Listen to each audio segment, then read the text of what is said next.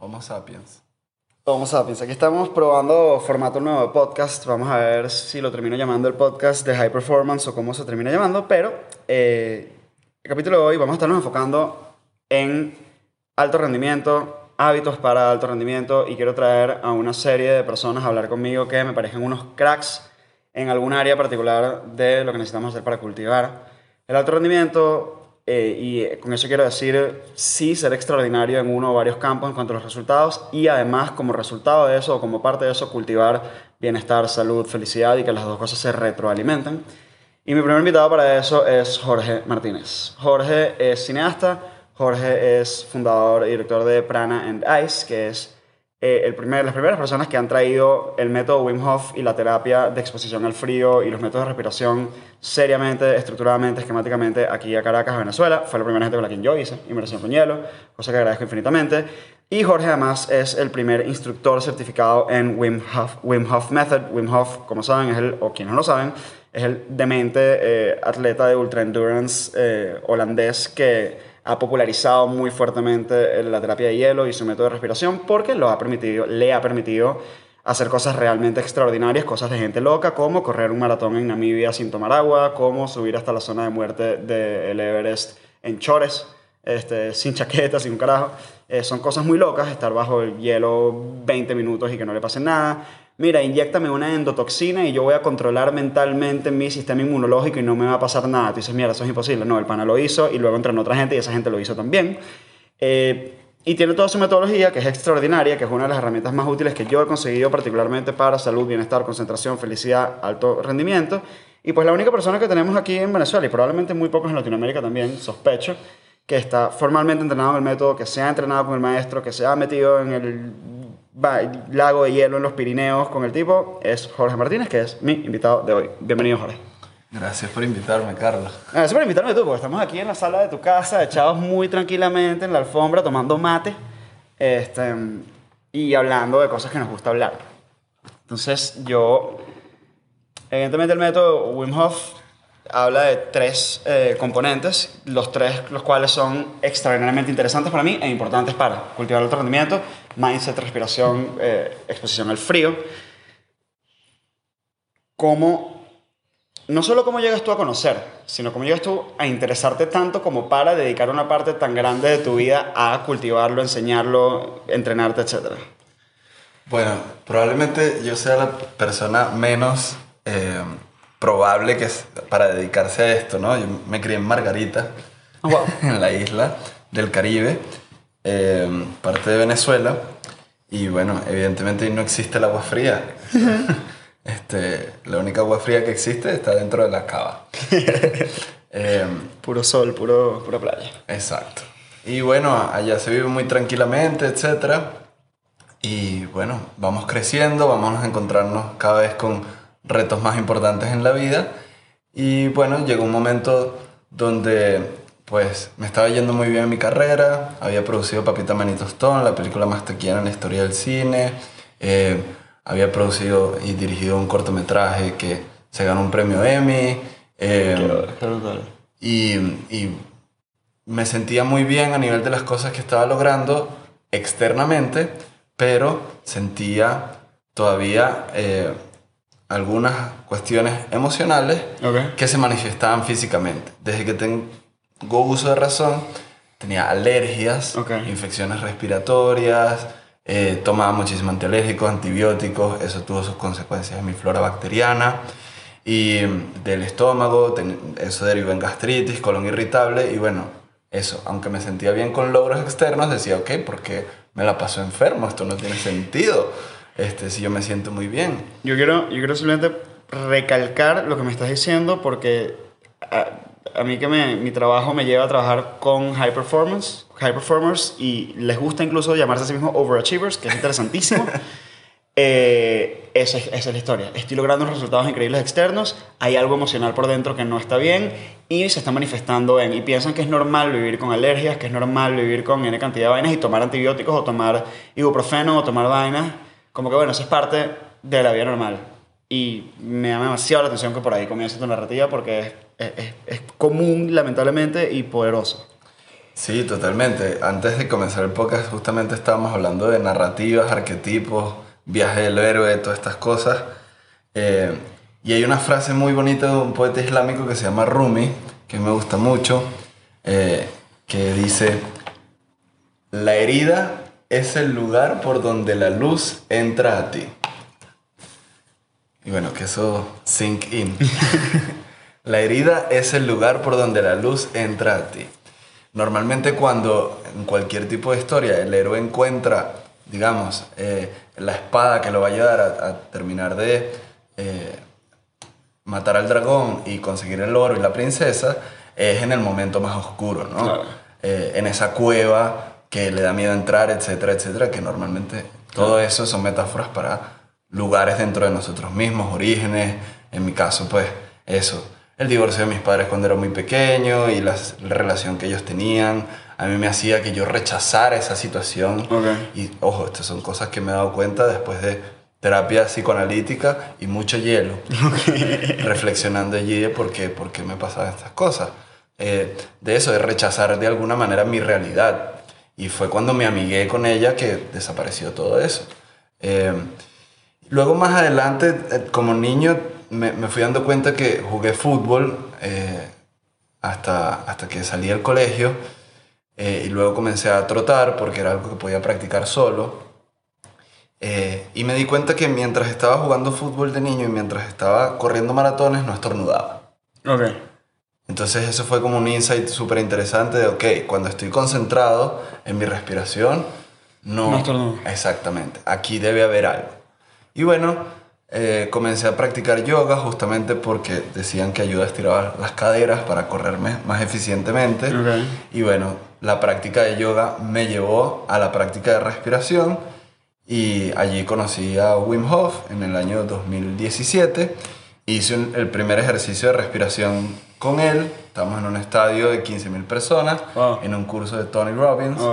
¿Qué, ¿Cuál evento Tony Robbins? Eh, Unleash the Power Within. ¿Te cagas cuánta gente que ha pasado por el podcast conmigo ha ido a eventos de Tony Robbins en vivo? Me sorprende. Yo pensé, es mucha más gente de la que yo esperaba. Yo pensaba que eso era mucho más nicho y resulta que hay un grupito de gente que va para esas vainas y... Sí, es un buen entry este, to yourself. Creo yo. Eh, y bueno, eh, eso por primera sentí que había respirado. O mm. sea, no era que ya no la estornudaba, sino, ok, puedo respirar. Además, se risa porque tú vas hablando de estas cosas y el otro Jorge que está aquí con nosotros y yo vamos cambiando el ritmo de nuestra respiración, porque lo vas nombrando y cada uno sea como, mierda, ok, ya estoy. Pero ¿a qué edad tenías en este momento? En eh, año 2017, es 23, tengo 34, así que probablemente 27 años. Ok, o sea, porque quiero marcar lo potente del statement. Por primera vez sentí que había respirado a los 27 años de edad. Exacto, y que alguien me había dicho, así es como se respira. Eh, ¿Cómo puede ser que yo haya aprendido en el colegio tantas inutilidades, en la universidad, en el posgrado, y nadie me había enseñado que para regular mi sistema nervioso lo único que necesitaba era concentrarme en mi respiración? Para regular lo primero que yo tenía que regular, más allá de todas esas cosas externas.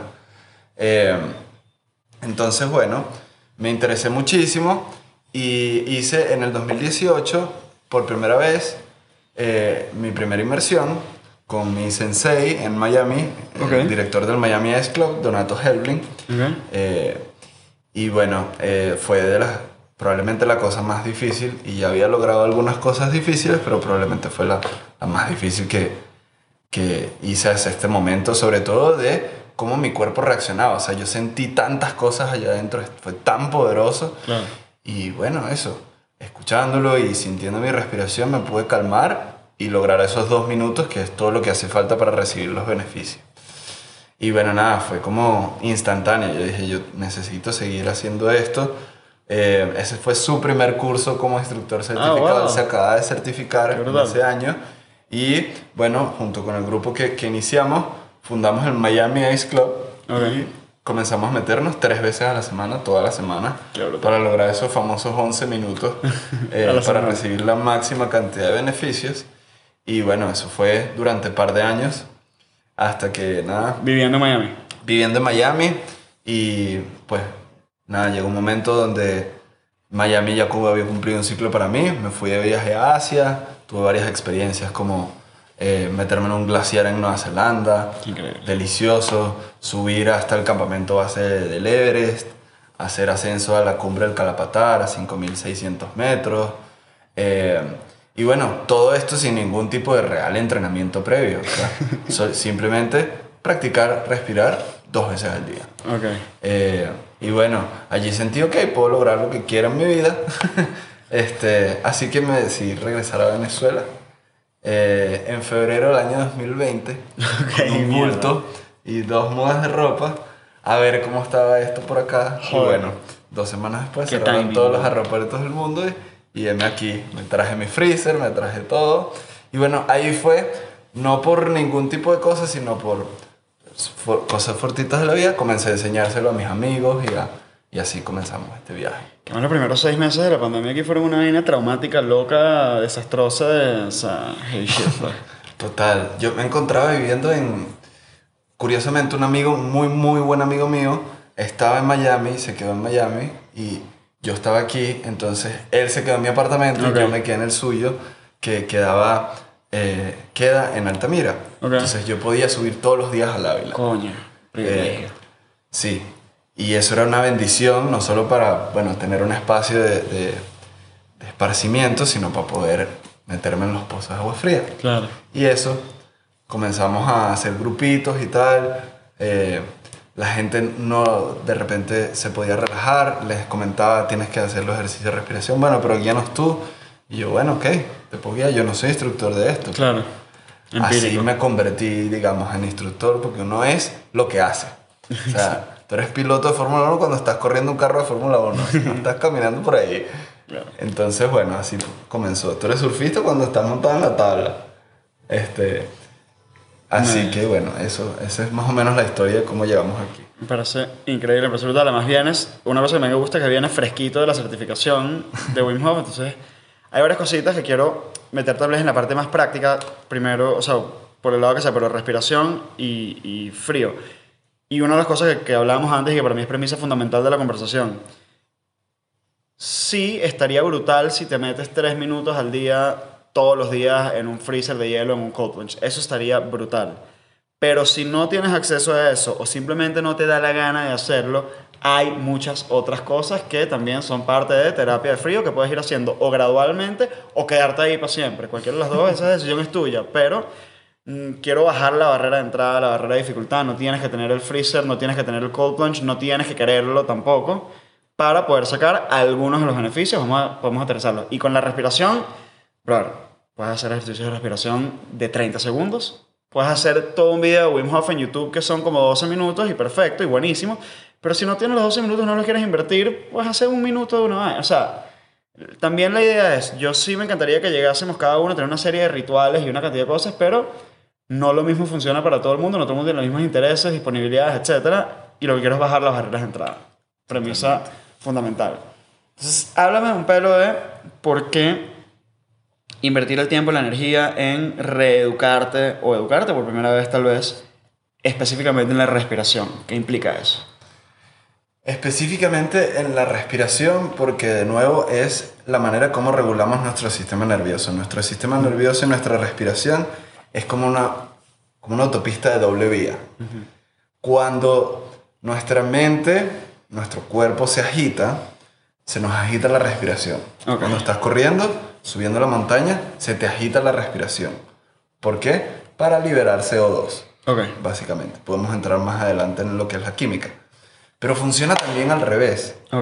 Cuando tú te encuentras en una situación, llamémosla difícil, retadora, de ansiedad, eh, de lo que sea, si tú calmas tu respiración, calmas tu sistema nervioso. Ok. Entonces, esa práctica funciona tanto para calmarlo, otra vez para activarte. Porque puede que en la mañana te convenga hacer un ejercicio de respiración que te active y salgas de la cama con energía. Entonces, eso en principio, como bien dices, puedes hacer un video de YouTube de 11 minutos, puedes bajarte la aplicación del método Wim Hof, hay una aplicación gratuita que se llama Calm, que tiene miles de ejercicios de, respiración, o simplemente concentrarte en observar tu respiración 10 veces, contar cuántas veces respiras en un minuto y observar. ya eso te va a llevar a esta fulana frase de a entrar en el momento presente Claro. y entender que, bueno, lo que te, te pueda haber pasado ya sucedió, lo que pueda estar creyendo en tu mente, imaginándote que puede suceder, no ha sucedido. Ya. Y bueno, estás aquí, estamos en la sala de esta casa, en este momento, no está pasando nada. Eh, el ejercicio de Wim, de Wim Hof en específico técnicamente se llama hiperventilación con hipoxia. Que es que respiras profundamente 30 veces, luego exhalas y retienes la exhalación. Es decir, dejas de, de inhalar aire y te quedas sin aire en los pulmones. Ok. Eso hace que liberemos adrenalina, norepinefrina y unas hormonas que están hechas allí para sacarnos de una situación de sofoco, Ok. en la cual si mantenemos la calma, Ok. nuestro cuerpo utiliza esa gasolina de avión para reparar nuestro chevete. Lo mismo funciona en el hielo. Y esto es muy importante porque le llamamos hormesis, que es todo lo contrario al estrés. El estrés es una situación involuntaria que nos genera trauma normalmente. Eh, una situación fuerte. El, la hormesis es una situación difícil, voluntaria, y por ende nos fortalece. ¿Cómo es correr? ¿Cómo es hacer ejercicio? Este, ¿Cómo es ser disciplinado en tu trabajo o en cualquier tipo de práctica? Eh, y el cuerpo sabe y conectarse muy bien con la mente y saber cuándo algo es a propósito y cuándo no. Para mí, ahí estás dando una de las claves más importantes de l- no solo de por qué funciona el método Wim Hof, sino de lo que te enseña, que es literalmente la misma hormona, adrenalina, epinefrina, literalmente la misma hormona puede hacer efectos, cortisol, por ejemplo, vamos a usar ese, cortisol, la, entre comillas, hormona del estrés. Ajá. puede hacer un efecto marcada diametralmente distinto dependiendo cómo, cuándo, dónde, por qué. Entiéndase. El coñazo de cortisol que te da a las 4 o 5 de la tarde porque te pasó algo, porque tienes una entrega, no estás en control, no es voluntario, te estresa, te desgasta, te descoñeta. El coñazo de cortisol que te das tú mismo a propósito, con respiración y hielo, a las 6, 7 de la mañana, lo que sea, voluntariamente, te da alerta, enfoque, energía. Misma hormona. Misma hormona, distinto por qué, distinto momento, distinto método. Para mí eso es un aprendizaje loquísimo y que, o sea, hay, hay ciencia bastante, hay estudios bastantes, hay, hay- se ha estudiado el efecto mucho, el mindset effect y demás. Pero esto no, de hecho hay una historia que a mí me encanta contarle a la gente cuando se meter en, en- en el hielo conmigo. Yo no, ni soy instructor, ni pretendo serlo. Simplemente tengo mi freezer en mi casa, pasé mi cold punch yo y panas han venido a hacerlo conmigo. Eh, y una... Perdona que te interrumpe, pero si guías a personas en el hielo, eres un guía de hielo, papá. Eso no te lo puedes quitar. Brutal.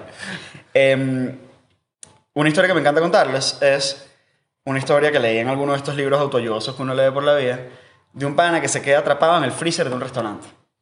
Se queda atrapado la noche en el freezer de un restaurante. Se queda atrapado, vaina, y lo abren en la mañana y el carajo se murió congelado. Y cuando revisan el termostato, el freezer estaba dañado. Y el freezer estaba en una temperatura en la cual el cuerpo humano no tiene por qué morir congelado. El carajo se convence de que va a morir congelado, siente el frío que había, que era un frío manejable, y muere de hipotermia. El contraste a eso, de las primeras cosas que yo vi largas de Wim Hof fue el documental de Yes Theory. El tipo agarra a 10 locos y los mete en una temperatura sub-cero en agua por 10 minutos, que, entre comillas, científicamente debería ya haber pasado threshold de la hipotermia. Esa gente le, tenía, le debería técnicamente haber dado hipotermia.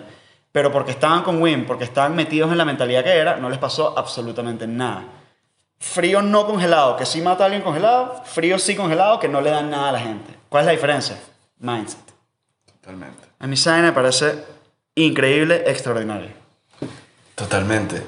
Y, y mencionaste algo súper importante, que es el, el- el nivel de cortisol, que es un indicador fabuloso para, para determinar esto. En el estudio que se hizo de la endotoxina, Ok. A, a Wim le inyectan el virus del E. coli, que si algunos de ustedes lo han padecido en algún momento, Afortunadamente no. yo sí, y puedo certificar que los síntomas son vómito, diarrea y fiebre durante una semana. ok. Eh, esa era la respuesta inmunológica normal que los doctores en- hasta en ese momento eh, decían, ok, esto es una respuesta inmunológica de una persona saludable. Cuando se le inyectan a WIM, tiene después de dos horas y media ligeros dolores de cabeza y no le da más nada. Wow. Que ahí es cuando se comprueba, ok, eh, primero dicen, este, este es el, el sistema inmune más fuerte del mundo. Claro, El este tipo Wim- es ex- es excepcional. Exactamente. Y él dice, no, esto yo lo enseño.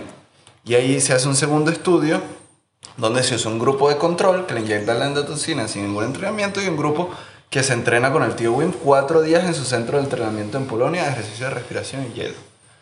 Cuando le inyectan eh, a las personas que se entrenan con el tío Wim, ligeros dolores de cabeza. Y los otros, vómito, Diarrea, y fiebre. Y siendo el tío Wim, como es el tío Wim, agarra y dice, por si acaso quedan dudas, vamos ahora a entrenar a estas personas del grupo de control, le vuelve a inyectar la endotoxina y de nuevo ligeros dolores de cabeza. Wow. A los Sí. mismos que ya habían tenido A la reacción. Correcto. Y ahí pues se demuestra que a través de la respiración regulamos nuestro sistema nervioso parasimpático e inducimos nuestra respuesta inmunológica. ¿Qué, ¿Qué es lo que pasa? No es que no recibas la bacteria, tú estás recibiendo la bacteria y cuan- en un sistema inmune saludable hasta hace unos años, ¿qué es el vómito, diarrea y fiebre? Tu cuerpo reaccionando para botar esa bacteria, para quemarla con tu temperatura corporal. Pero ¿qué pasa cuando tú tienes un sistema inmune fuerte? Que tú No puedes quemar. botarla. Exactamente. Tú no necesitas tener los síntomas. Yeah. No necesitas. Entonces tú puedes eh, combatir eh, el, el agente externo y no sentirte mal, que es lo que todos queremos. Eso cuando de nuevo te sometes a hormesis, cuando tienes a tu cuerpo entrenado de hacer cosas difíciles, que es algo que podemos hablar también más adelante, lo positivo que es hacer cosas difíciles todos los días. Porque estamos, o sea, nuestro cuerpo está diseñado para ca- cazar, Claro. Huir de un depredador e ir a la guerra. Y nosotros liberamos la misma cantidad de cortisol porque nos tocan una corneta en, en- en la cola de la tarde como si nos estuviese persiguiendo un tigre o alguien nos estuviese persiguiendo con un hacha. Eh, ¿Qué es eso? Cuando no estamos entrenados a hacer cosas difíciles, ese tipo de, de conductas generan en nosotros ese tipo de reacciones. Liberar el mismo cantidad de cortisol. ¿Qué es lo que se comprobó en ese estudio? Que bien, cuando te metes en el... Cuando te metes... Cuando te inyectan la endotoxina, liberas la misma cantidad de cortisol que libera la persona que no se ha entrenado, Ok. pero baja más rápido. Ok. Lo procesas mejor. pues. Correcto. Tu cuerpo dice, ah, no, No pasa nada. Listo. Entonces, tienes el efecto positivo del cortisol porque el cuerpo está hecho para sobrevivir y es positivo que siempre reaccione, pero no que sobre reaccione. Sí, que además, una de las cosas que pasa, hay, hay- un término de Daniel Goldman que era. No me acuerdo si era amygdala hijacking o este, limbic hijack. Creo que es limbic hijack, que es tu sistema límbico, la amígdala, genera cortisol, no sé qué. Y básicamente secuestra el control de tu cerebro, tu parte ejecutiva, eh, neocorteza, corteza prefrontal, Homo sapiens sapiens, deja de tomar decisiones a medida que tú aprendes a procesar mejor ese cortisol, esa adrenalina, no desconectas, o sea, puedes tomar mejores decisiones en ese sentido de estrés. Por eso para mí, atletas de alto rendimiento, gente que va a estar en situaciones de alta adrenalina y necesita tomar decisiones. Yo trabajo, por ejemplo, con escaladores. Bueno, en una, escala, en una escalada competitiva, tal, etcétera, tienes un nivel gigante de adrenalina y tienes que tomar decisiones lo más inteligentes posibles y sensatas en ese estado. Claro. ¿Cómo te entrenas para eso? Pues te entrenas tu cuerpo y tu cerebro, tu sistema nervioso a procesar altos niveles de adrenalina conscientemente, controladamente, controlando tu respiración, controlando tu presencia mental. O sea, por ahí va el entrenamiento. Totalmente. Voy un poco más a la mecánica técnica de... Primero con la respiración del método Wim Hof. Eh, hiperventilación controlada, 30 repeticiones. Una última gran inhalación. Una exhalación. Botas por completo el aire, te quedas con un porcentaje de aire por dentro. Bota se- 60, 70%. Ok. No hacer ningún esfuerzo porque ya hacer esfuerzo genera CO2. Ok. Y lo que queremos es, Es que liberar la mayor cantidad. Exacto, que la exhalación sea natural y te quedes tranquilo. Eh, no deberías estarte moviendo en ese momento, me imagino, Correcto. Todo eso genera CO2. Sí, fíjate el otro día, por ejemplo, que si me picaba la nariz y me rasco la nariz y ya me perdí tiempo de, de aguante, impresionante.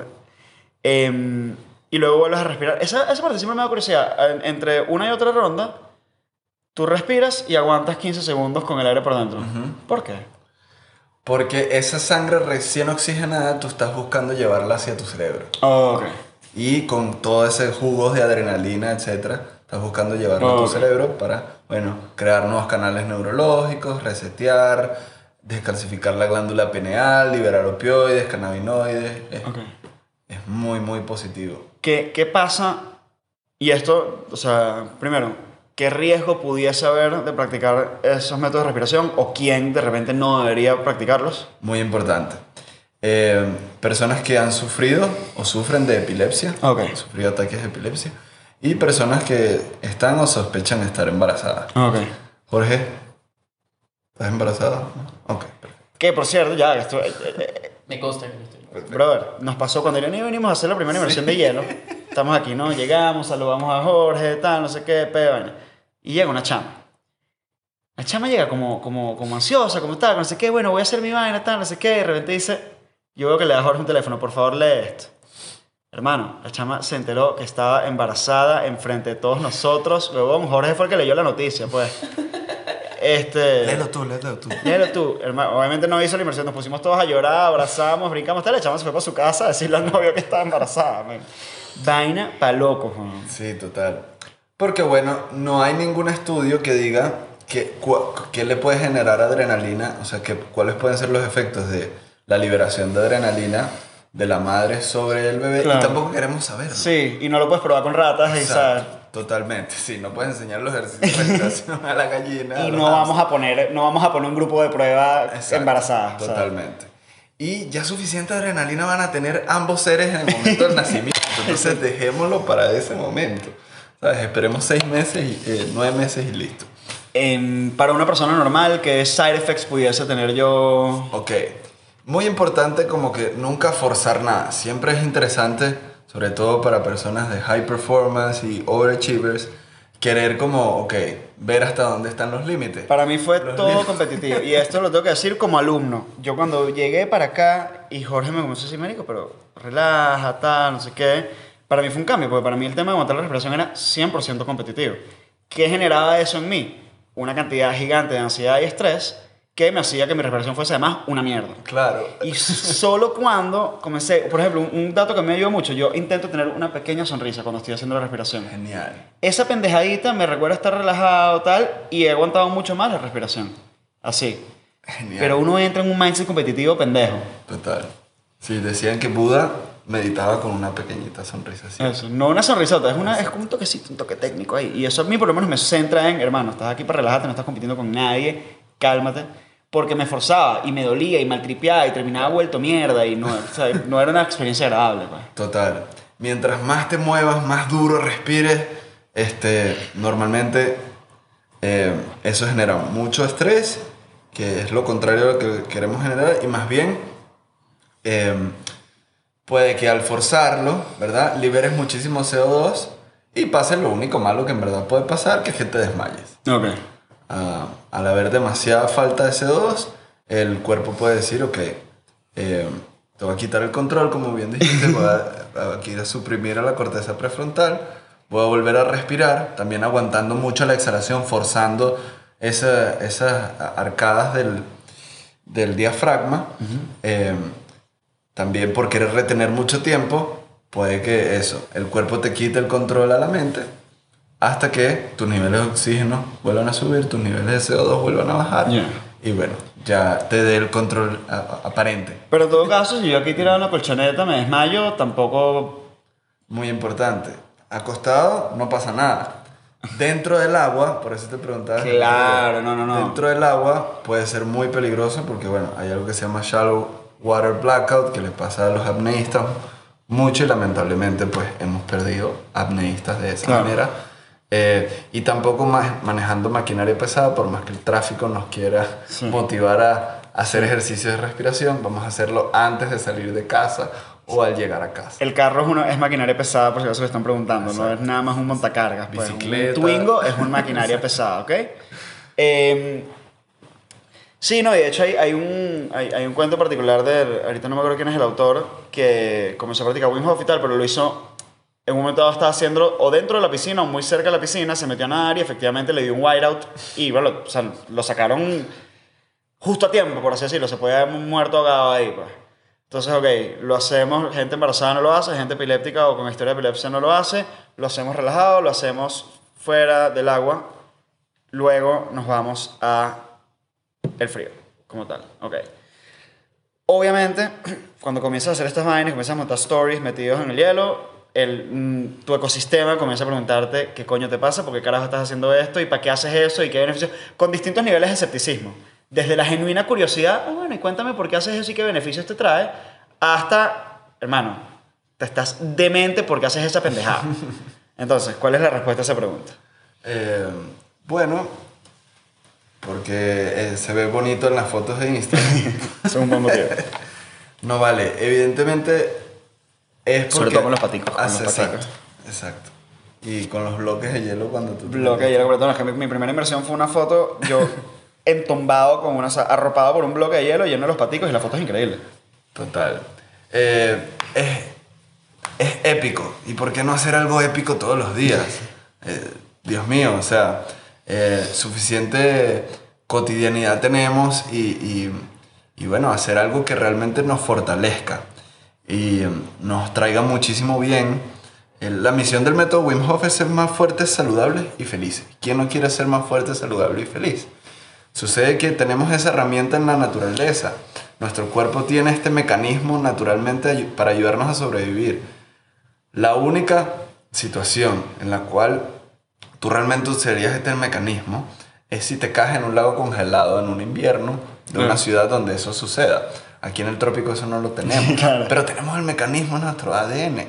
Y metiéndote dos minutos en el hielo, ya tú activas esos mecanismos y créanme o compruébenlo por ustedes mismos que cuando haces eso en las mañanas o en la noche, el resto del día cambia, el día siguiente cambia porque los efectos duran seis días. Eh, entonces, bueno, creo yo que suficiente ciencia también hay para comprobar cómo fortalece tu sistema inmune, cardiovascular, que bueno, eso es algo muy importante a nivel de las inflamaciones. Todas las enfermedades del mundo son causadas por inflamación de algún tejido, órgano o célula. Y esto, por principio, el frío desinflama. No sé si te acuerdas cuando te golpeabas una rodilla, tu abuelita te decía, ponte hielo. Bueno, las abuelitas son súper sabias. este, y es porque desinflama. Eh, nuestro sistema cardiovascular, si lo estiramos, capilares, venas y arterias, las ponemos así, alargadas una tras otra, le dan dos veces y media la vuelta al mundo. Esa es la cantidad de sangre que corre por nuestras venas. Eh, y aquí en el trópico lo estimulamos poco. Nada más Claro. cuando vamos a un gimnasio o hacemos algún tipo de ejercicio, activamos algunos parte de nuestro sistema cardiovascular. Cuando nos metemos, cuando hacemos una exposición al frío, bien sea con ducha fría, porque eso también funciona, podemos hablar también de eso. eh, sencillamente nuestro sistema cardiovascular se contrae y a través de la respiración se dilata. Se contrae, se dilata. Y es como si hiciéramos repeticiones a todo nuestro cuerpo por dentro. Ya. Eso hace que si hay algún tipo de obstrucción, por allí se libere la sangre, ¿verdad? Y esas hormonas positivas, esa, sangre, esa gasolina de avión, vaya a los lugares donde tiene que ir para reparar esas obstrucciones, algunos órganos, etc. Eh, y bueno, eso, activa el sistema linfático y endocrino a través de activar todas esas hormonas. Eh, y bueno, por supuesto te calma el sistema nervioso, es como una meditación. O sea, yo he hecho este práctica de meditación de 10 días en silencio llamado Vipassana, no sé si lo has escuchado. Claro, nunca lo he hecho, siempre lo querido hacer. De hecho, el, el día, el año que me lo planteé como meta hacerlo fue el 2020. Ok. Y el retiro para el que ya yo estaba inscrito, pues se canceló por pandemia y no me he puesto las bolas de volverlo a, de volverme a escribir. Bueno, eso es volviendo a escribir y cuando llega el día tú decís, si vas, eso es lo mejor. Claro.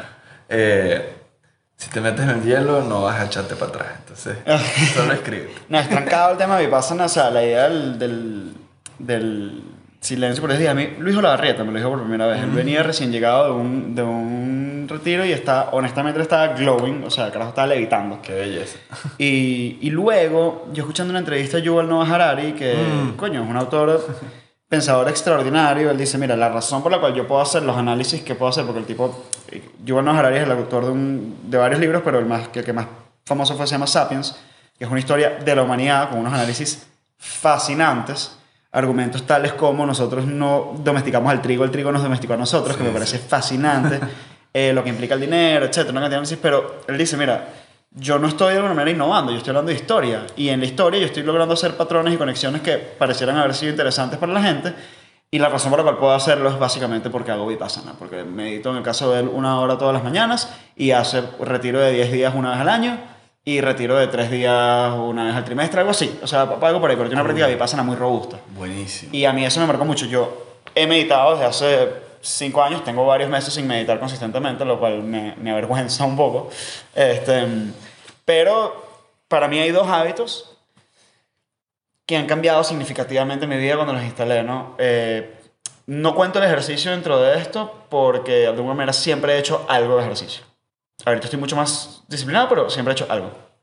La meditación fue lo que nunca había hecho, aprendí a hacer, lo aprendí con Calm originalmente y fue un antes y después de mi vida. Y luego, muy recientemente, me compré el freezer y estoy haciendo el cold plunge desde el primero de enero, básicamente todos los días. y yo puedo atestiguar de que mi vida es distinta. Mis días son distintos. Totalmente. Distintos en energía, distintos en estado de ánimo, distintos en capacidad de concentración, distintos en regulación emocional, distintos en la energía que puedo transmitir. Por ejemplo, esta semana he tenido mucha tarima, que a mí la, la tarima me fascina. Cursos, talleres, vainas, me fascina, pero me agota. Estuve Claro. con 100 personas, 3 horas, ¿sabes? toda la atención sobre mí y tal. Eh, y es una vaina que yo llego a la noche fino, pristino. O sea, impresionante. Y, y lo tengo que, o sea, doy el testimonio porque el hielo me ha, me ha hecho eso, el frío me ha hecho eso de una manera que para mí, aún conociendo la ciencia, subjetivamente, anecdóticamente, internamente, me sorprendió. Es como que aún así me, me sorprendí. Dije, mierda, que no, no, qué bola es esto. Qué bola. Sí. Es, es una locura. Es una locura, locura, locura. Es así. Y eso, para, para, digamos, no comparar una cosa con otra, pero yo he hecho eso, tres vipassanas y. Y. Eso, sales obviamente glowing, delicioso después de 10 días, pero coño, son 10 días. Sí, es una inversión gigante, pues. Exacto, llegar a ese punto de inscribirte y tener el tiempo para hacerlo, etcétera, es, es un gran reto. Que tienes que pasar nada más dos minutos en el hielo y luego calentar un rato después. Claro. Es como más accesible para las personas sentirse tan bien. Entonces, bueno, yo creo que, que, que para mí ha sido un buen balance. A mí también me gusta mucho meditar porque, bueno, Claro. estás sin ningún tipo de input externo. eh, pero, pero se me parece muchísimo en el sentido de que cuando estás allí, han pasado ocho días y bueno, ya las piernas no te dan más. Yo lo que siento es que estoy liberando adrenalina. Y esa, Claro. digamos, cuando puedes sentir cosas tan especiales como un sentido de éxtasis en todo el cuerpo, se me parece muchísimo a cuando salgo del hielo. Entonces, bueno, esto, esto puede suceder también, de nuevo, practicando duchas frías en tu casa. Eh, y ahí voy a ese punto antes de entrar como en las mecánicas del- de la terapia del frío. Yo lo que hago es behavior design y dentro de behavior design tenemos tres factores, motivación, habilidad, señales claras. Habilidad es donde la mayoría de la gente pela bola, que es nos hacemos las cosas demasiado difíciles, nos proponemos cosas demasiado difíciles para lo que ya tenemos encima, que es que tenemos mucha mierda encima Claro. y queremos agregar cambios muy radicales. Total. Yo quiero que todo el mundo se meta al agua de hielo tres veces, tres minutos al día, cinco, cuatro, cinco veces a la semana. Eso me encantaría. Pero yo, mi trabajo es bajar la barrera de entrada. ¿Cómo bajamos la barrera de entrada a la terapia de frío? Bueno, en principio eso, báñate como todos los días con agua caliente, ¿verdad? Y al terminar, prende el agua fría, 15 segundos y te quedas allí respirando. Observa cómo reaccionas, quédate allí respirando. Y bueno, acuérdate que cualquier cosa puedes prender el agua caliente otra. Cualquier cosa no pasa nada. No, y aquí, que, lo cual me lleva a otra cosa que es parte importante de mi trabajo, que es una pregunta que me han hecho solo las personas, creo yo, más sofisticadas de las que me cuestionan el tema del hielo, que es, chamo, ¿y tú disfrutas esa vaina? Jorge, ¿tú disfrutas esa vaina? Sí, disfruto ver cómo, eh, cómo salen programaciones. Pero el momento del frío, el momento del frío lo disfrutas. Eh, disfruto mucho cómo me siento después. Ok. Y disfruto ver cómo surgen las cosas. Evidentemente, Ok. nunca es fácil. Y después de cinco años metiéndome en el hielo, no sé, mil inmersiones, ayudando a mil personas a meterse en el hielo. Este. No te puedo decir que hoy, que me metí esta mañana, fue más fácil que ninguna de esas veces ¿En serio? siempre va a ser un reto. Pero eso es lo bueno, por eso Claro. funciona, porque, porque es un reto. Eh, una vez me meto allí, veo cómo surgen estas programaciones, ve- veo cómo salen miedos y pasan de ser agrias a ser agridulces. Ok. Eh, Como, como las esferitas de Inside Out. O sea, las esferitas emocionales que ya no es solo azul, es azul con amarillo. Exactamente. Y bueno, eso, es, es agridulce. eh, porque puedes verte reprogramándote a través de tu respiración, a través de quedarte allí. Cada vez, bueno, por meterte más tiempo, capaz necesitas más tiempo estar allí. Surgen barreras. Hay algo que, eh, por ejemplo, Andrew Huberman habla en su podcast que es muy interesante, que, que es que él no mide el tiempo, él mide la cantidad de barreras mentales que surgen. Wow. Y, y bueno, eso es muy bonito, ¿no? Claro. Porque allí, al, al respirarlas y quedarte adentro, mucha gente normalmente me dice, oye, ¿por qué me sacas cuando ya estoy tranquilo? Bueno, porque ya no estás haciendo el trabajo. Ya. El trabajo se hace es cuando están surgiendo las emociones y las ganas de salirte, etcétera, etcétera. Entonces, bueno, eh, y de nuevo, esto puede surgir con tu primera ducha fría. Eh, y el tío Wim ha sido últimamente súper enfático eh, en promover las duchas frías justamente para hacerlo accesible a cualquier tipo de persona. Claro. No tienes que hacer un baño de hielo. Tienes duchas, tienes pozos de agua fría en los cerros de las ciudades. Y de nuevo, con ir extendiendo ese tiempo de 15 segundos a 20 segundos, a 30 segundos, cuando llegas a 2 minutos, te vas a sentir tan bien que cuidado y la próxima vez que te bañes, prende el agua caliente y si tu calentador es como el mío, que tarda un minuto a tres minutos en calentar, te pones allá adentro y te quedas respirando. Tú sabes que va a venir el agua caliente eventualmente, Ya. pero puede que no te provoque. A mí me pasa, o sea, yo te digo, a mí con la pregunta, ¿tú disfrutas? Para mí, yo sí debo admitir, o sea, yo, eh, subjetivamente, empíricamente, para mí es mucho más fácil meterme en el hielo ahorita que hace un mes. Ahora, los primeros 5 a 15 segundos de la inmersión en hielo y de la ducha fría, no importa lo que pase, son difíciles. Claro. Son desagradables, son incómodos. No importa lo que pase, no importa mi entrenamiento. Además me mudé para el latillo, por un lugar en el cual me despierto y hay neblina, y prendo la ducha y hermano, la ducha está fría. Y de repente yo me meto en el baño con hielo porque antier y ayer nos metimos, cuando cuando se metió Jorge conmigo había un solazo. Y nos fuimos para el volcán y había un solazo. Eh, tienes el solcito en la cara, estás metido en frío, pero tienes el solcito en la cara. Distinto cuando hay una fucking neblina que no ves tu brazo, ¿no? es una vaina loca. Pero yo sí, a mí, después de esos 15, 30 segundos, para mí la ducha fría es profundamente agradable. Para mí la inmersión en el hielo se vuelve relajante, yo entro en un momento de relajación y tal.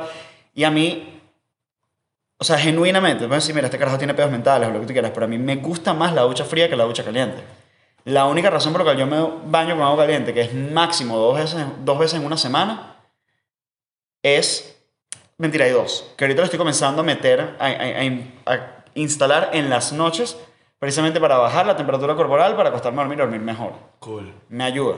Pero fuera de eso, es o porque estoy muriéndome de frío, eh, o porque. O sea, y es de tarde, noche, o porque venía en la moto y me cayó un palo de agua. Claro, Que es otra variante de me estoy muriendo de frío. claro. Este, y en verdad digo, bueno, coño, no quiero que me dé hipotermia, mañana me pongo caliente. Pero yo disfruto la ducha fría, la disfruto. Protocolos de seguridad, ¿quién no debería hacerlo? Bueno, primero tiempos. ¿Cuánto tiempo nos quedamos en el hielo? ¿Por qué ese tiempo? De nuevo, dos minutos es todo lo que hace falta para recibir los beneficios. Ok. Todas esas sensaciones, sobre todo para la primera vez, surgen en los primeros 30 segundos, un minuto. Después del minuto, minuto y medio, pasan esas sensaciones. En parte porque tu cuerpo se acostumbró, en parte porque calentaste la agüita que estaba justo al lado de la piel, Sí, sí. ¿verdad? Por eso hacerlo en la naturaleza puede ser hasta más retador. Claro, con agua que fluye. Exactamente. Yo intento moverme un pelín precisamente para eso. Eso es buenísimo. Eh, una bombita de agua ahí que Mm, haga que que circule esa agua claro. también es, es positivo. Eh, pero eso, dos minutos. Eh, hablaste de algo interesante so- sobre la seguridad y, y es una pregunta que hace mucha gente. Eh, esa palabra mencionaste famosísima, hipotermia, ¿no? Que es lo primero que pensamos cuando pensamos en frío. Claro. La hipotermia sucede cuando hay bajos niveles de oxígeno. Ok.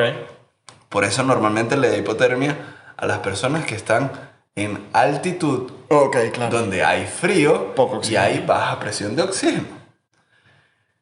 Em, y en nuestro clima tro- tropical puede suceder cuando dejamos de respirar Mm, Ok. o hiperventilamos dentro Mm, del hielo. Entonces, por eso lo más importante y al final el hielo lo que es es una manera de hacerte regular tu respiración para cualquier tipo de situación de tu vida. Lo más importante es mantener la calma y respirar profundamente.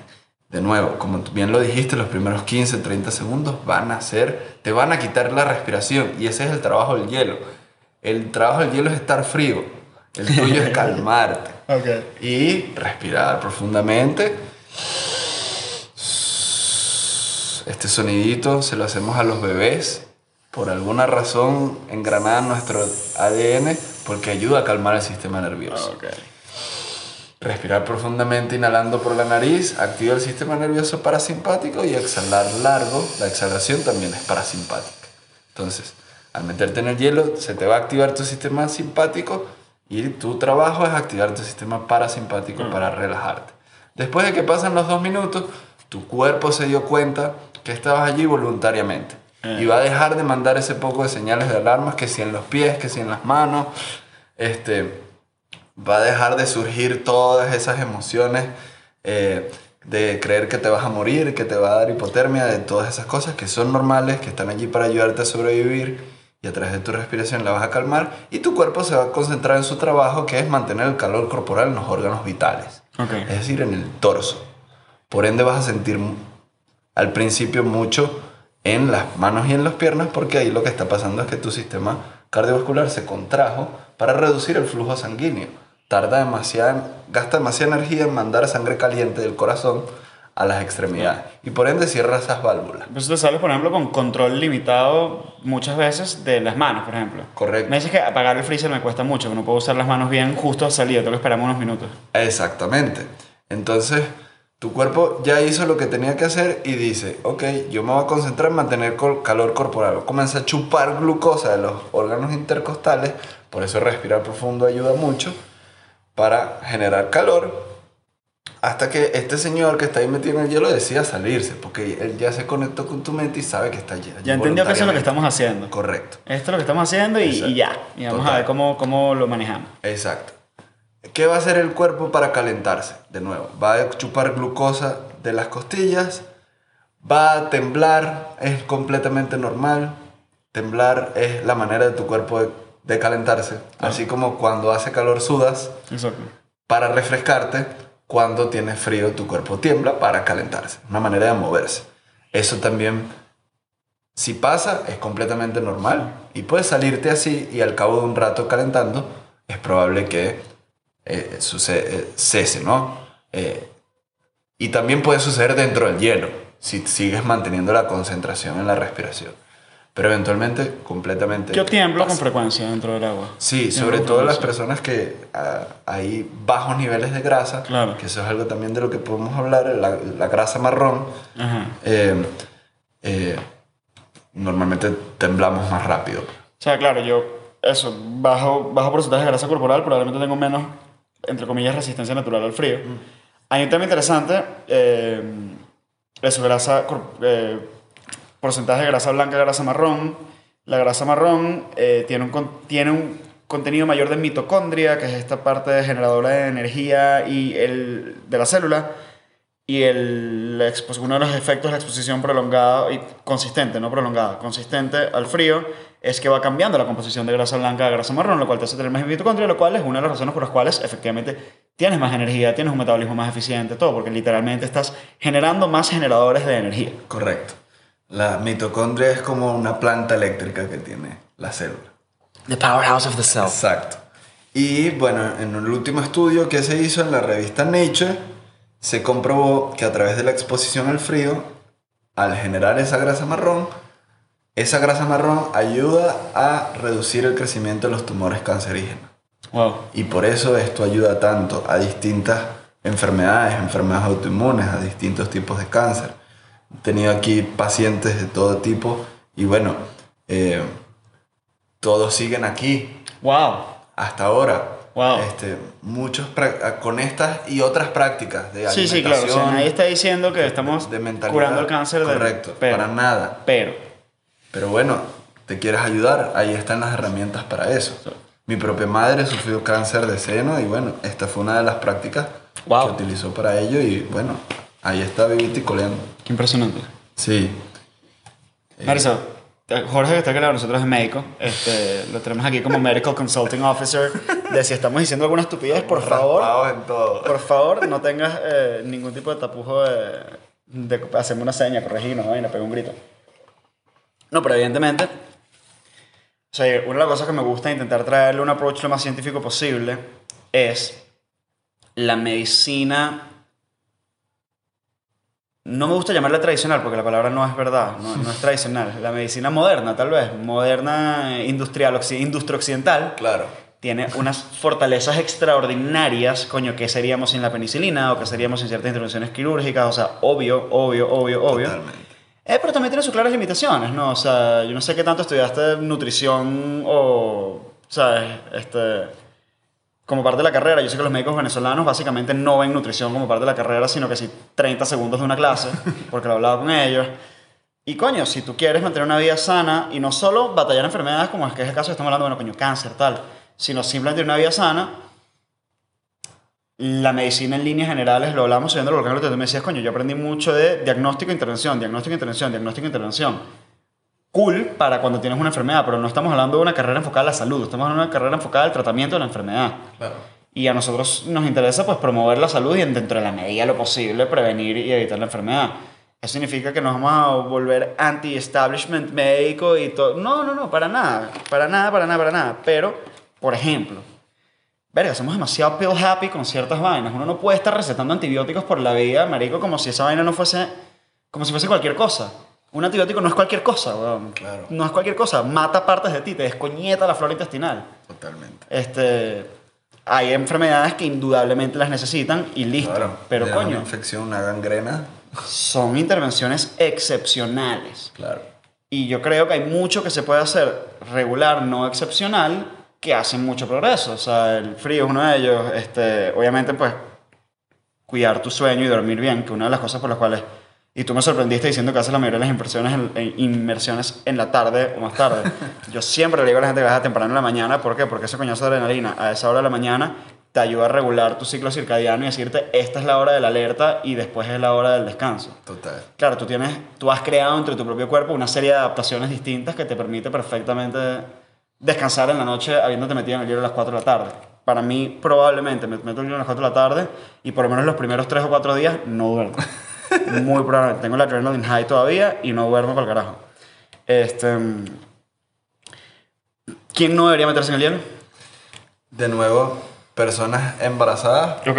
eh, porque ya van a recibir suficiente adrenalina durante el parto y no, no tenemos manera de estudiar cómo eso va a afectar. Claro. Si quieren probar algún tipo de, de exposición, pueden meter las manos, pueden meter los pies, que eso es otra de las prácticas que todo el mundo puede hacer en casa, una poncherita de hielo eh, y meter las manos, dos minutos, meter los pies. Esto es algo que yo siempre digo al final de todos los cursos. Eh, liberamos casi o la misma cantidad de adrenalina Ok.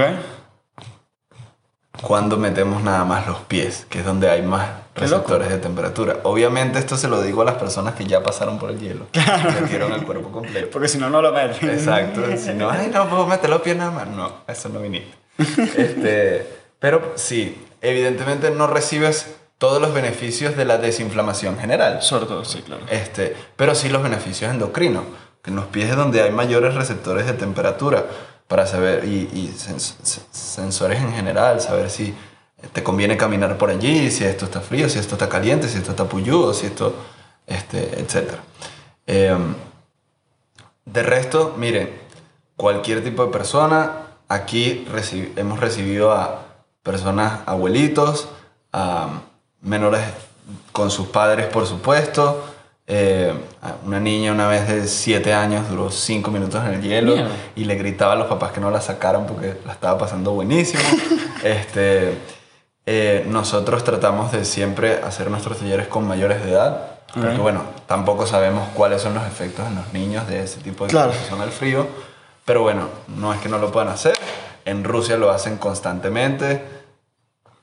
Ahora, dedicarme un poco a esto ha hecho que todo el mundo en todos los países donde se encuentren me mandan fotos de ellos metidos en el hielo. Qué genial. Gente de Rusia me manda fotos de sus niños de un mes que los meten en una poncherita. Joder. No sé cuáles son los efectos de eso, pero bueno, eso es una cultura que tiene eso eh, engranado en su ADN desde mucho tiempo. La Sí, que también es una adaptación necesaria para la supervivencia de la cultura rusa, Exacto, pues. Total. Y los bebés están llenos de grasa marrón. Claro. Esa grasita sabrosita que nos encanta a- apapuchar de los bebés que parecen Michelin, eso es pura grasa marrón. Claro. Están llenos de mitocondria. Por ello ellos sienten mucho menos frío que nosotros. Este, entonces, bueno, es para todo tipo de personas. Siempre recomendamos que si tienes cualquier tipo de eh, condición, consultes a tu médico de cabecera. Hay una enfermedad que se llama Reynolds, que es medio, medio, medio nueva, conocida, que es como eh, hay una ya eh, pre con- contracción o, o hay poco flujo sanguíneo, sobre todo en las extremidades. Eh, hay dos tipos de Reynolds, el 1 y el 2. Para el 2, que es un Reynolds muy severo, la exposición al frío puede ser algo bastante sensorial, ¿no? Cuando ya tienes las manos dormidas de, lo con- con- de la cantidad de vasoconstricción que normalmente tu, tu, tu cuerpo está sometido a. Eh, para eso, bueno, existen los ejercicios de respiración que también liberan adrenalina. Al liberar el CO2 del cuerpo, que es un vasodilatador, contraes ya tus venas y al inhalar por esos 20 segundos, de nuevo eh, dilatas tus vasos y bueno, ejercitas tu sistema cardiovascular. Entonces, capaz recomendar para las personas que padecen de Reynolds, eh, las de tipo 1 sí pueden practicar la exposición al frío, las de tipo 2 pues practicar ejercicios de respiración. Precondiciones cardíacas, de repente me da un infarto por el shock. Todo lo contrario. Baja la- la- las pulsaciones, baja la, la frecuencia, ¿no? la presión arterial. Ok. Eh, porque bueno, tu cuerpo llega un momento donde dice, aquí me toca es conservar calor, así que voy a salvar todo el resto de las funciones corporales, bajar el gasto de energía al mínimo para utilizarlo eficientemente. Sí, de hecho hay una cosa que yo, a mí mi, mi padrastro es un tipo este, de muchas prácticas muy poco ortodoxas, espirituales, físicas y demás, muy de tradiciones y cosas de larga data que, pues, carajo, muy hippie, además ya a esta altura es un viejo hippie. eh, con quien yo me crié y de quien salen muchos de mis lados hippies, y él me hablaba, porque fue la primera persona que me enseñó a meditar, em, de controlar y bajar tus pulsaciones, tu ritmo cardíaco. Y a mí eso me parecía fantasioso. Luego lo leí en Siddhartha de Hermann Hesse y de nuevo me parecía fantasioso. Y en el video de Wim Hof de respiración guiada, él te dice, feel your heart rate, slow it down. Y yo digo, coño, comienzo a pensarlo. Y no fue sino hasta hace relativamente poco que me di cuenta que estaba bajando mis pulsaciones conscientemente. O sea, que efectivamente sí puedes hacerlo. Para mí eso era fantasioso, loco, extraño, difícil de creer. Y efectivamente yo iba controlando, claro, con varias cosas, ¿no? Con la respiración. Estoy aguantando la respiración y por ende mi corazón entiende que hay menos para circular y por ende vamos a bajarle 3. Pero yo le voy diciendo conscientemente, mira, vamos a bajar el pulso, vamos a bajar el pulso. Y efectivamente se me va haciendo más lento. O sea, ese control me pareció extraordinario. Agregarle cuando estás bajo el hielo, obviamente, pues que te estás este, desinflamando todo el cuerpo, tal, estás en ese momento contrayendo, o sea, creo que hay un tema, para mí fue muy interesante descubrir que efectivamente sí puedo bajar mis pulsaciones conscientemente. Era como algo que no, no era creíble para mí y me pareció impresionante. Totalmente. Y yo, ojo, puedo dedicarme al cine profesionalmente, pero me encanta la parte científica. Eh, eh, soy el presidente de los escépticos. la primera vez que fui a India, fui a un ashram donde había una persona eh, que en ese ashram había una cámara donde la persona se meta- metía a meditar y había scan de todo tipo, CAT scan, PET scan y todo, y podían ver la actividad cerebral y medir todo. Eh, para que este, digamos, gurú de este ashram se metía y venían personas de Harvard, de muchísimas universidades a estudiarlo, cómo paraba el corazón. ¡Wow! Para. Eh, paraba el corazón. Infarto voluntario. 40 minutos después declaraban muerta a esta persona, porque tenía 40 minutos sin... Y el tipo, cuando lo empezaban a mover, decía, epa, pum, pum, pum, pum, pum, pum, pum, porque me despertaron. Yo estaba allí en Nirvana, lo que sea, Joder. saludando a los otros seres, este, la estaba pasando súper bien. Entonces, bueno, claro, yo cuando la primera vez que escuché esta historia también fue como que sí, claro. Pero bueno, al estudiar un poco sobre eso y practicarlo conmigo mismo, eso, no puedo parar el corazón para nada, pero sí puedes bajar las pulsaciones Claro. conscientemente. Y a esto se le llama interoception, que es un poco la conexión que tú puedes establecer entre tu mente consciente y tu cuerpo para comandar ciertas funciones. La primera vez que estudian al tío Wim es porque él estaba en Nueva York batiendo su propio récord la primera vez de 40 minutos en el hielo y eh, cuando salió tenía sensores de todo tipo cuando, y el montón de prensa, eh, claro, porque pasa 40 minutos sin modificar la temperatura corporal. Mierda. Ese es el O sea, poder metido de bajo en los 40 concentración. minutos y su temperatura interna, perfecta. Perfecta. Mierda.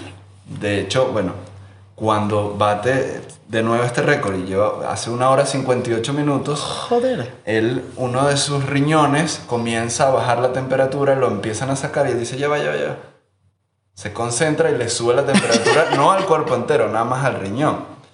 Eh, cuando hacen este, este primer estudio, eh, eh, antes de hacerlo, él está eso en Times Square como un acto de circo, está en el poco periodista, y él sale del hielo y le dicen, tú puedes aumentar la temperatura de tu mano, nada más. Y él no sabía que podía hacer esto.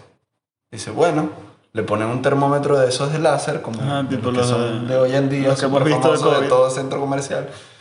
Levanta la mano, se comienza a concentrar, le ponen el termómetro y sube la temperatura de la mano nada más 8 grados. 8 grados. 8 grados la temperatura de su mano. Y ahí los doctores dicen, ok, vamos a estudiar a este tipo, algo, pues. Este, que hay aquí que no hemos entendido, Sí. que no hemos eh, estudiado hasta el momento. Y bueno, eh, eso es un poco el poder de interoception que tiene el tío Wimmy que profesa que a través de practicar respiración y practicar estrés controlado o hormesis con el frío podemos lograr cualquier persona. Yo tengo una pregunta puntual y luego una línea más de conversación, este, porque honestamente nos podemos quedar aquí 6 horas. Sí, no, ya. Este, la pregunta puntual es, ¿metes la cabeza completa, cara completa? Sí, no, ¿cuánto tiempo? Sí. Em, a mí me gusta entrar Ok, con la cabeza ok. y salir eh, y quedarme allí y antes de salir volverlo a meter. Ah, yo hago lo mismo. Siento que es como, como más... Entro primero en, en el shock y salgo del shock más rápidamente que solo metiendo el, el cuerpo eh, y al final es como un premio pues. O sea, yo le leí a Stig Severinson, apneísta, campeón Ajá. vaina tal, que cuando estaba haciendo expresión al frío, originalmente, porque además él fue el pana que le rompió a Wim el récord de nadar bajo hielo. De la distancia. Después alguien más se lo rompió a los dos. Ajá. Pero él fue el primero que se lo rompió a Wim. Y lo que dice es que tú metes la cara bajo hielo, activas más rápido el Human Diving Reflex, que te ayuda a regularte mucho mejor. Correcto. Entonces, bueno, en verdad es más fácil. Si tú te metes completo primero, el resto de tu trip va a ser un poquito menos difícil o un poquito más fácil. Claro. Y al final a mí también me parece como un premio, es como sabroso. Total. Y te das cuenta cuando metes esa segunda vez en la cabeza, bueno, yo podría estar un poquito más aquí, 100%. ¿verdad? 100%. Entonces no te sales también con esa, ¿sabes? Ya terminé, sino ah, poco a poco, tal. Si llevabas 4 minutos 50 o 2 minutos 50, puedes llegar a los 3 minutos Total. con más calma. Hay personas como el campeón más importante de Jiu-Jitsu del mundo, Hickson Gracie, que hoy en día creo que tiene también la misma edad del tío Win probablemente, que hace inmersiones en hielo con un snorkel. Y Eso se queda cool, allá adentro está cool. 15 minutos. Yo honestamente no recomiendo eso porque la, porque la capa de grasa que tenemos en nuestra cabeza es mucho más delgada que la del resto del Claro, cuerpo. sí. Entonces, bueno, em, si tienes una práctica muy avanzada, de repente puedes probarlo, pero, pero no lo recomendaría sobre todo para las primeras veces quedarte mucho tiempo con la cabeza dentro del A mí cerca de los 20-30 segundos la cara me duele, Sí, me duele sí, mucho. claro. Y creo que es por eso, por esa falta de... ver vasoconstricción Y en lo toda que yo la comienzo a doler me digo, bueno, ya pues ya está bueno. Em, cuando hablamos de WIM y esas cosas, o sea, esos casos que acabas de nombrar, que son, por supuesto, la primera respuesta es paja, o sea, mentira. Cuando hablamos de un tipo como Stick o como Carlos Costa aquí, o sea, orgullo nacional, el carajo rompe récord de apnea. Cuando tú dices, mira, a una persona promedio aguantar la respiración un minuto es un súper reto y este cabrón se las lanza 18 minutos, este, o David Blaine, no me acuerdo cómo dice, no, pero él puso oxígeno, pero este, un apnea, el récord de apnea no sé si son ahorita como 18 minutos, una así loca, Ya. dice sobrehumano, cuando dices Wim se corre un maratón en Namibia sin tomar agua, yo no sé si viste la serie Limitless de Chris, de Chris Hemsworth, la de Thor, Ajá, sí, sí, sí. sí. bueno, brutal. El doctor que lo consulta, el tipo se corre un maratón jalando un Mini Cooper, huevón. O sea, tú dices, marico, ¿por qué? Y son cosas, son vainas que son absolutamente sobrehumanas. Claro, Y, pero al mismo tiempo, no son sobrehumanas porque son humanos. claro. Y creo que para mí, que es un poco el, el punto con el que quiero ir cerrando el- la conversación, es. Mi padrastro mismo eh, me decía cuando era chamo: el cuerpo puede más que la mente. Para mí está mal fraseado. El fraseo sería algo más como: el cuerpo puede mucho más de lo que la mente cree que puede. Es correcto. Ese es el phrasing, pero el concepto es absolutamente así. Total. Y hay un tipo, por ejemplo, como David Goggins, que a mí no me parece referencia, no me parece sano, no me gusta, pero que él dice, mira, cuando tú sientes que te vas a morir, estás alrededor del 40% del camino. Y honestamente, yo no soy atleta de ultra endurance, nunca he hecho grandes retos físicos a ese estilo, la verdad. Pero con la respiración es un muy buen momento de verlo. Cuando te comienzan a dar arcadas y estás en ansiedad de mierda, ahora es que te queda oxígeno. Eh, la gente que es maratonista, cuando está comenzando a sentirse destruida, ahora es que le queda. O sea, nosotros tenemos tanta mayor capacidad física, mental, emocional, espiritual, de la que ponemos a prueba día a día. Y el frío para mí es una de las portales hacia las capacidades que tenemos. Entonces, con eso como reflexiones finales, por así decirlo, ¿por qué es importante hacer cosas difíciles? ¿Por qué es importante retarnos? ¿Por qué buscar explotar esa capacidad? Bueno, em, Tony tiene una frase muy famosa que, que dice Tony Robbins, para volverlo a mencionar, que es, ah, no te estoy contando esta historia para impresionarte, sino para imprimir en ti lo que es posible. Em, y de nuevo, hemos, llegamos a esos 18 minutos porque alguien llegó a 10 minutos Exacto. y sintió que era posible hacer un poco más, se sintió capaz. Y hemos ido inspirándonos como humanidad o co- como especie en general a través de irnos superando poco a poco. Este, normalmente cuando hay una familia conflictiva donde hay mucho alcoholismo, por ejemplo, si alguna de esas personas deja el alcohol, inspira al resto de las personas a dejar los vicios. Y eso cambia a la familia entera. Y un montón de gente que estaba condenada a la muerte, pues ahora vive en, en felicidad. O por lo menos generaciones para abajo. Correcto. Por lo menos el que rompió la línea y para abajo los hijos, Exactamente. Eh, y, y- y creo que eso nos lleva como al, al tercer pilar, que creo que es el que menos hemos tocado, pero es- al final es el más importante, que es el del mindset. Claro. Eh, siempre lo más difícil va a ser arrancar. David Goggins mi- mismo lo dice. O sea, yo a veces me ponía, cuando iba a correr esos ultramaratones, estaba entrenando, me ponía los zapatos, y cualquier persona que corra maratones probablemente lo ha vivido.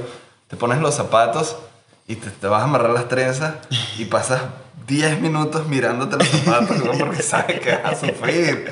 Durante un par de horas corriendo. Sí lo dicen todos mis amigos maratonistas que ponerte los zapatos es lo más difícil de todo. Lo más difícil. Meterte en el hielo es lo más difícil. lo, eh, hacer, comenzar algo normalmente o, o empezar a hacerlo porque normalmente es mucho más grande en tu cabeza. Nuestro cerebro está adecuadamente diseñado para buscar el confort, porque nos quiere ayudar a sobrevivir, la cueva caliente, donde todo está bien, donde no hay peligro, donde no hay amenazas. Y eso está muy bien para cuando ese era el tipo de situación hace 500 años, 1000 años, 2000 años, 5000 años, que es desde cuando venimos con la misma genética. Pero hoy en día ya no tenemos esas amenazas, entonces el confort está a la vuelta de la esquina. Vamos al supermercado y podemos comprar toda la comida que queramos. Este, podemos tener agua caliente todo el tiempo, no sufrimos de esos inviernos eh, que, de los cuales tenemos que programarnos y, y, y superar. Entonces, tenemos que buscar ese, eh, ese desconfort o in- inconfort, esa Sí, la incomodidad, no confort, pues. exactamente, la incomodidad de manera voluntaria, porque nos va a fortalecer y nos va a demostrar, sí, muy bien a los seres queridos y muy bien a otras personas, pero sobre todo a nosotros mismos de lo que somos capaces y de lo que podemos llegar a ser capaces si nos concentramos, si seguimos inspirándonos. Eh, esa frase que tiene que ver con la respiración, pero también tiene que ver con, con la mentalidad eh, día tras día. Y por eso hacer cosas difíciles nos hace más fuertes, nos hace bien. Entonces, no importa lo que hagas, no importa si, si no practicas yoga o no meditas, eh, con que subas el cerro, con que vayas a una playa a surfear, este, con que salgas a caminar, con que hagas algo que tu mente te diga, ay, qué fastidio hacer esto, con que lo hagas y lo superes, ya vas a reprogramarte de esa tendencia de tu mente a buscar el confort. Porque, bueno, la gloria está desde el otro lado. El premio del oro y la princesa está desde el otro lado. Entonces, bueno, eh, por nuestra parte podemos es ofrecerles un espacio al cual venir y eso, encontrarse con su propia respiración, encontrarse consigo mismos en el hielo y pues nada, con todas las capacidades que podemos encontrar una vez. Jorge, Superamos. gracias hermano. Gracias a ti. Brutal. y cerramos.